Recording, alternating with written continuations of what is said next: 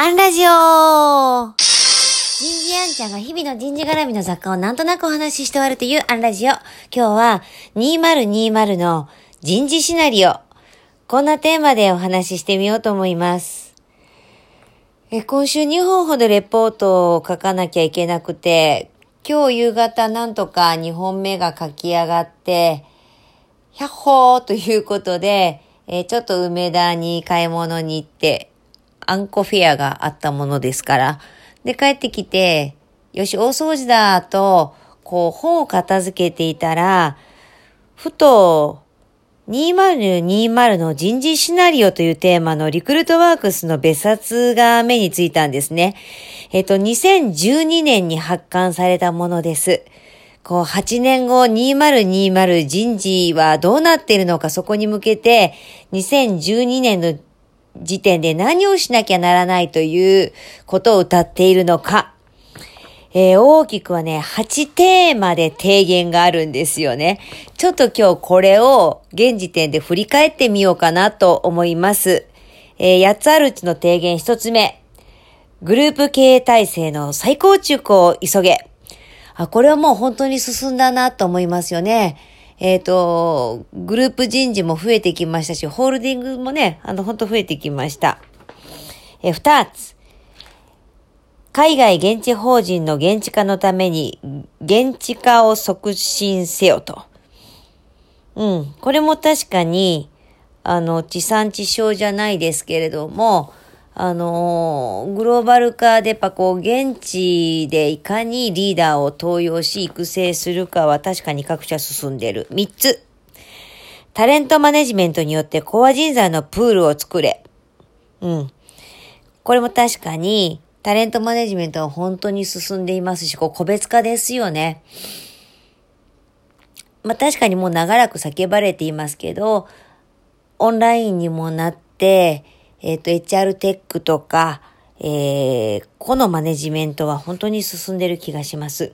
4、グローバル人材調達。競争いかに勝ち抜くか。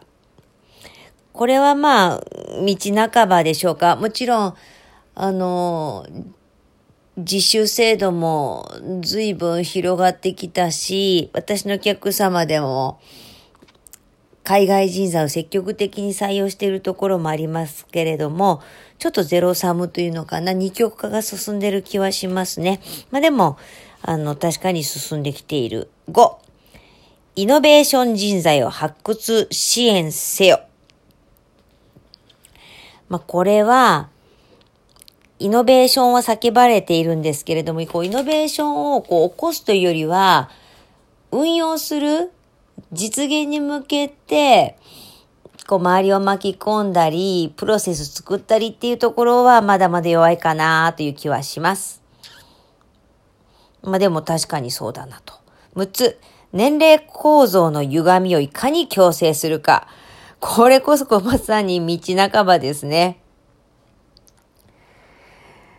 まあ、国全体でね、取り組むぐらいの規模、スケール感ですけれども、まあ、でもこの頃はまだ、高年齢者の雇用継続の法律も出来上がっていないし、こう徐々に徐々に対応はしていってるんだけれども、本質的なところにはまだメスを入れられていないかなと。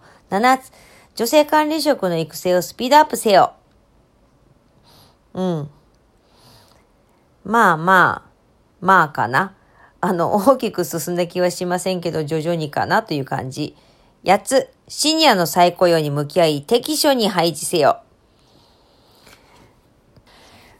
まあ、まさに各社今取り組んでるところじゃないですか。って考えたら、こう、大きな時代の変化の中で、こう、ブーカの時代で変化に対応しなきゃならないのは分かってるんですけれども、なんか人事ってそんな急速には変わんないなと。